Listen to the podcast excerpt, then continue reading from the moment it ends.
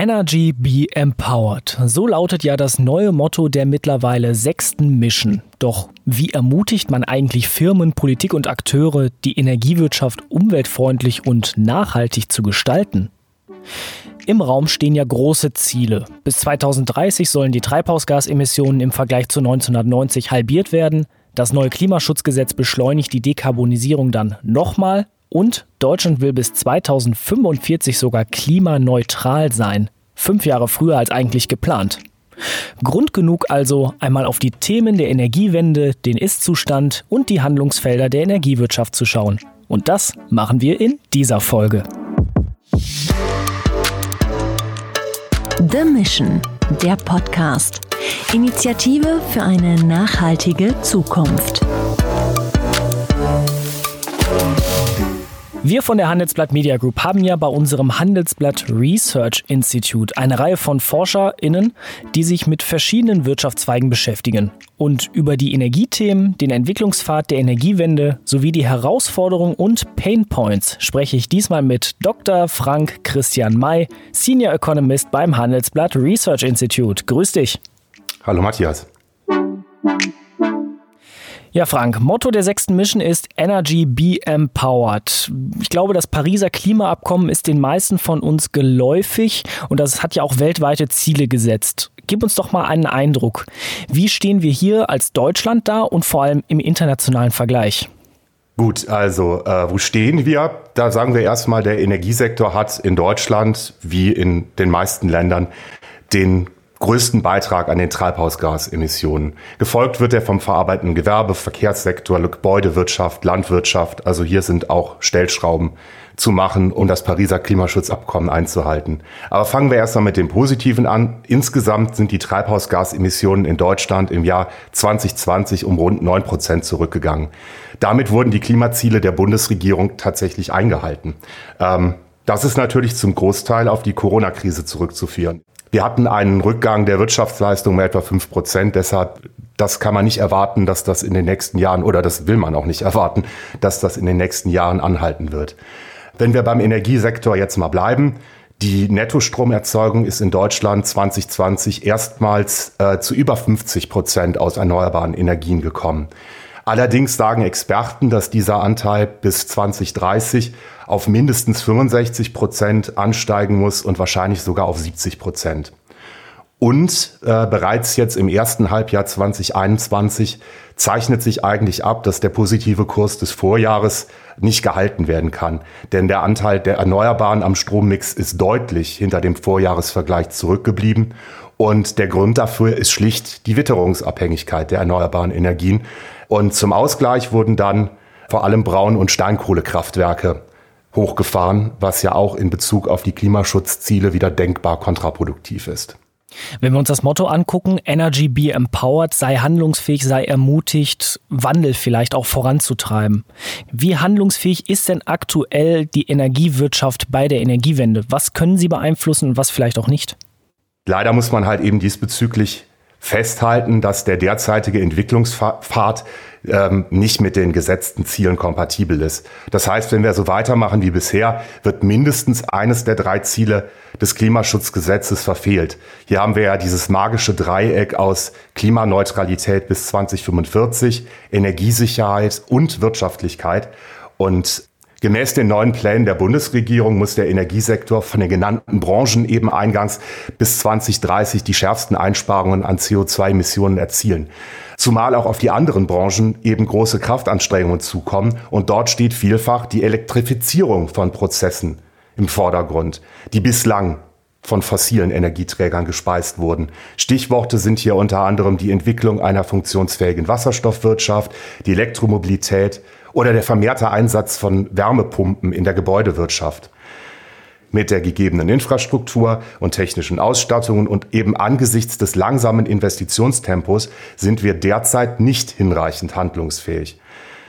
Jetzt setze ich als Ökonom natürlich darauf, dass da noch Innovationen kommen, die uns vom derzeitigen Entwicklungspfad abbringen, also die den derzeitigen Entwicklungspfad verändern.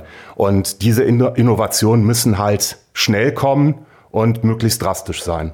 Ja, du sprichst Entwicklungspfad an in der Sprache des Ökonomen. Pfadabhängigkeit kennen vielleicht einige von uns.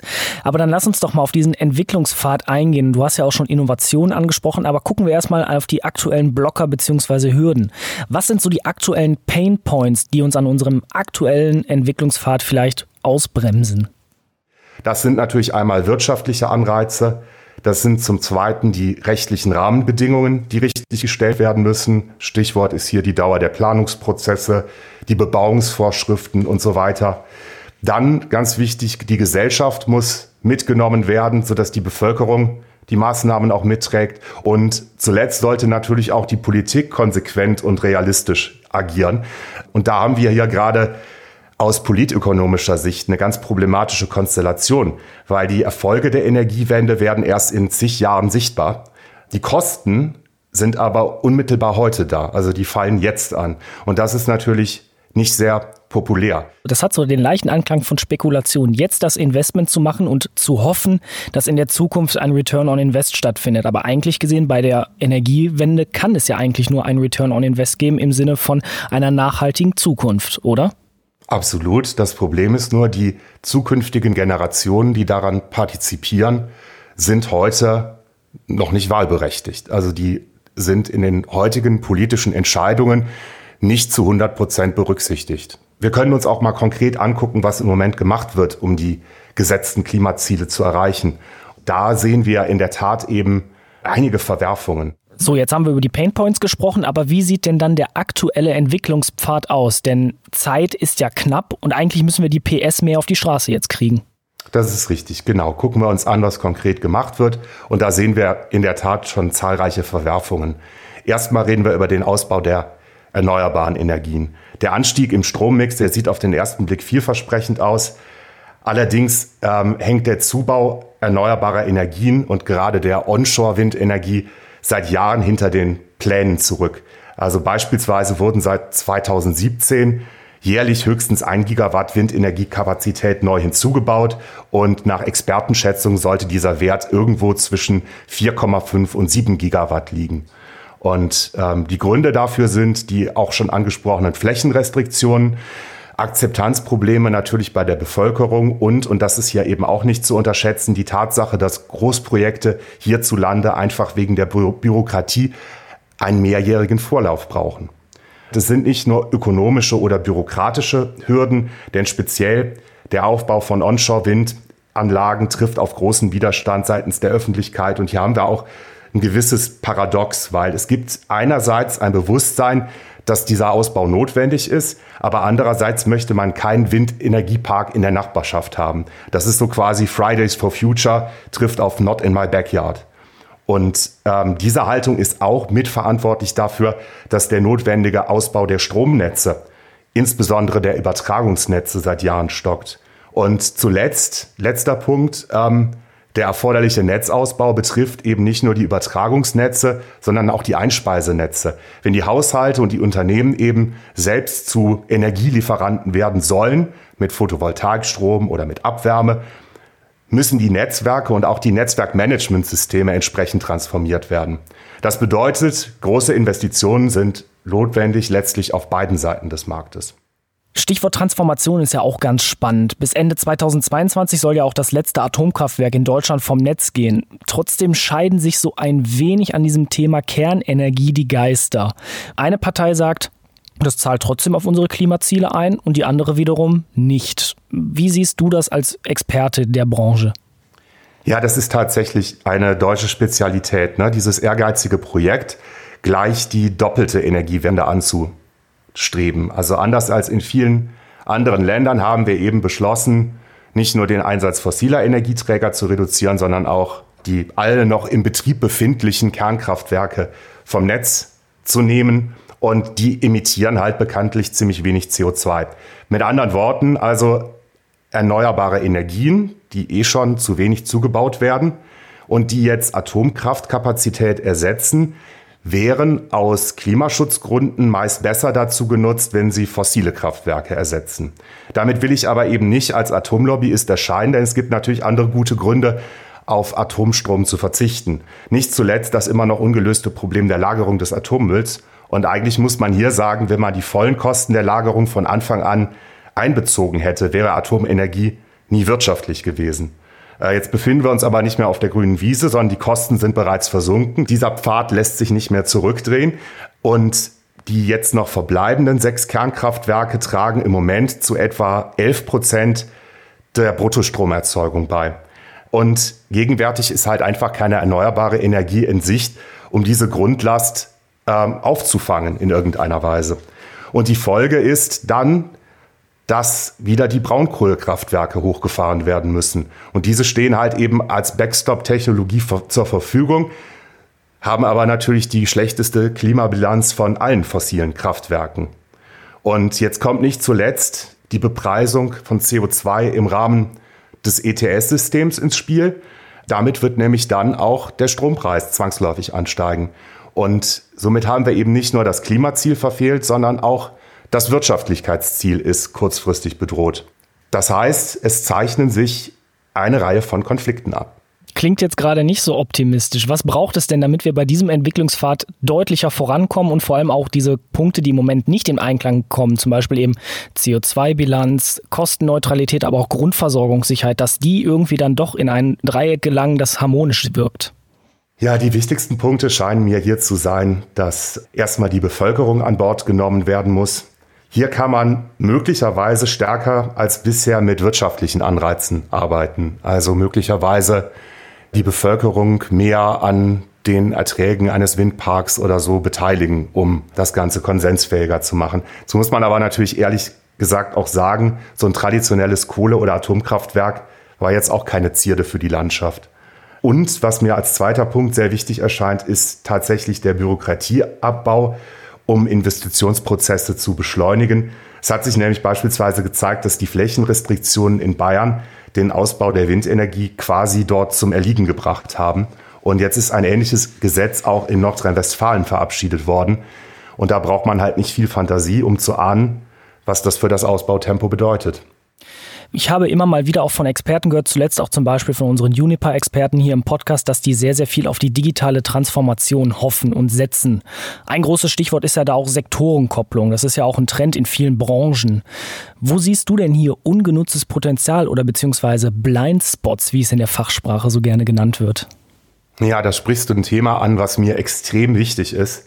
Hier gibt's halt eine weitere Zwickmühle. Wir wissen eben, in den nächsten Jahren werden immer mehr analoge Prozesse digital und das bringt halt einerseits große Chancen auch für die Energiewende. Und davon sehen wir beispielsweise auch einiges schon, beispielsweise in, äh, intelligente Netze, also Smart Grids, Smart Meters, Predictive Analytics, äh, auch die äh, Optimierung des Energieverbrauchs, also auf Nachfrageseite durch Smart Home Anwendungen. Und da gilt halt eben, je besser sich diese schwankende Nachfrage mit dem aufgrund der erneuerbaren Energien eben auch schwankenden Angebot synchronisieren lässt, desto einfacher lassen sich dann auch diese Ziele Klimaschutz und Versorgungssicherheit vereinbaren.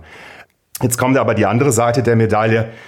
Die digitale Transformation wird auch zwangsläufig wieder zu einer erhöhten Nachfrage nach Elektrizität führen. Und da ist halt eben Stichwort Rechenzentren. Die bilden nun mal das Rückgrat der digitalen Transformation digitale Anwendungen wie künstliche Intelligenz oder Internet of Things oder autonomes Fahren werden den Bedarf an installierter Rechenzentrenkapazität stark erhöhen. Und das sogar oftmals in örtlicher Nähe zu den entsprechenden Anwendungen, um die Latenz, also die Zeitverzögerung zu minimieren. Stichwort ist hier Edge Computing. Und was halt eben so den Energieverbrauch betrifft, der mit der digitalen Transformation einhergeht, nur mal so zwei Beispiele. Der Mobilfunkstandard 5G, der dürfte halt zu einer massiven Erhöhung der CO2-Emissionen führen. Also da gibt's äh, eine Rechnung der, des französischen Expertenrats für Klimafragen, der mit zusätzlich drei bis sieben Milliarden Tonnen CO2 rechnet. Und damit komme ich zu der Idee der Sektorenkopplung zurück. Ähm, wir beim HRI vertreten halt die Auffassung, dass die Sektorenkopplung breiter gefasst werden sollte und eben systematisch auch die Digitalwirtschaft einschließen sollte und dass Energiewende und digitale Transformation im Grunde Hand in Hand gedacht werden müssen. Und da gibt es auch schon zahlreiche Geschäftsmodelle, die ausprobiert werden.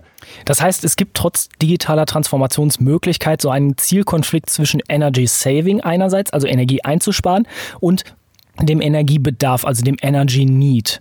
Was gilt es dann jetzt hier genau zu beachten? Wie können da eben zum Beispiel Technologien wie Smart Meter, also die intelligente Messzählung, Smart Grids, also intelligente Stromnetze, effizient zu beitragen, dass das irgendwie in Einklang kommt?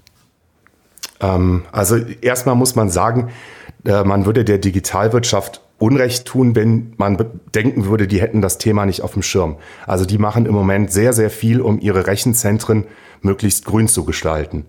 Ähm, mein Punkt wäre einfach, ähm, man müsste die Gebäudewirtschaft, die Energiewirtschaft und die Digitalwirtschaft in ein Boot bekommen, um halt diese Prozesse zu koordinieren und besser aufeinander abzustimmen. Ja, und mal schauen, welche Teamideen bei der sechsten Mission da ansetzen und versuchen, einen holistischen Ansatz zu kreieren, der vielleicht, Frank, deinen Ansatz aufnimmt. Ich sage danke fürs Gespräch an Dr. Frank Christian May, Senior Economist beim Handelsblatt Research Institute, über einen umfassenden Branchenüberblick über den Ist-Zustand bei der Energiewende in der Energiewirtschaft. Danke fürs Gespräch. Ich danke dir, Matthias. Und wir, liebe Hörerinnen und Hörer, hören uns in zwei Wochen wieder zu einer neuen Folge The Mission, der Podcast. Bis dahin, Servus und macht's gut. The Mission, der Podcast. Das Hörerlebnis zur Nachhaltigkeitsinitiative von Deutsche Bank, Futury, Bain Company, PreZero und der Handelsblatt Media Group.